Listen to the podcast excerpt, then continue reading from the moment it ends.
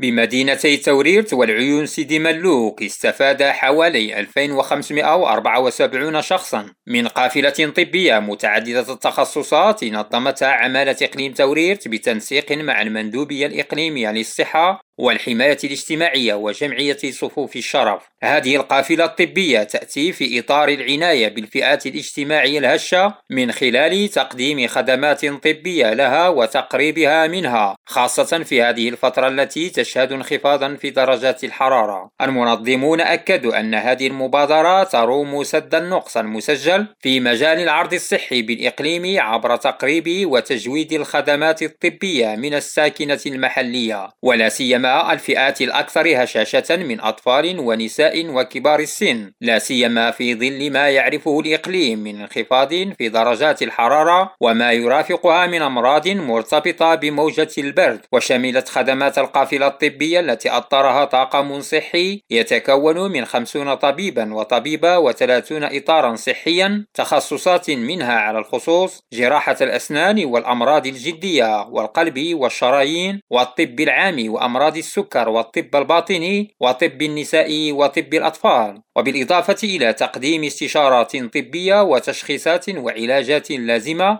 عرفت هذه المبادرة الإنسانية أيضا إجراء عدة تدخلات جراحية وكذا توزيع أدوية مجانية لفئة غير قادرة على تحمل تكاليف اقتنائها. الحسين العوان ريم راديو وجدة.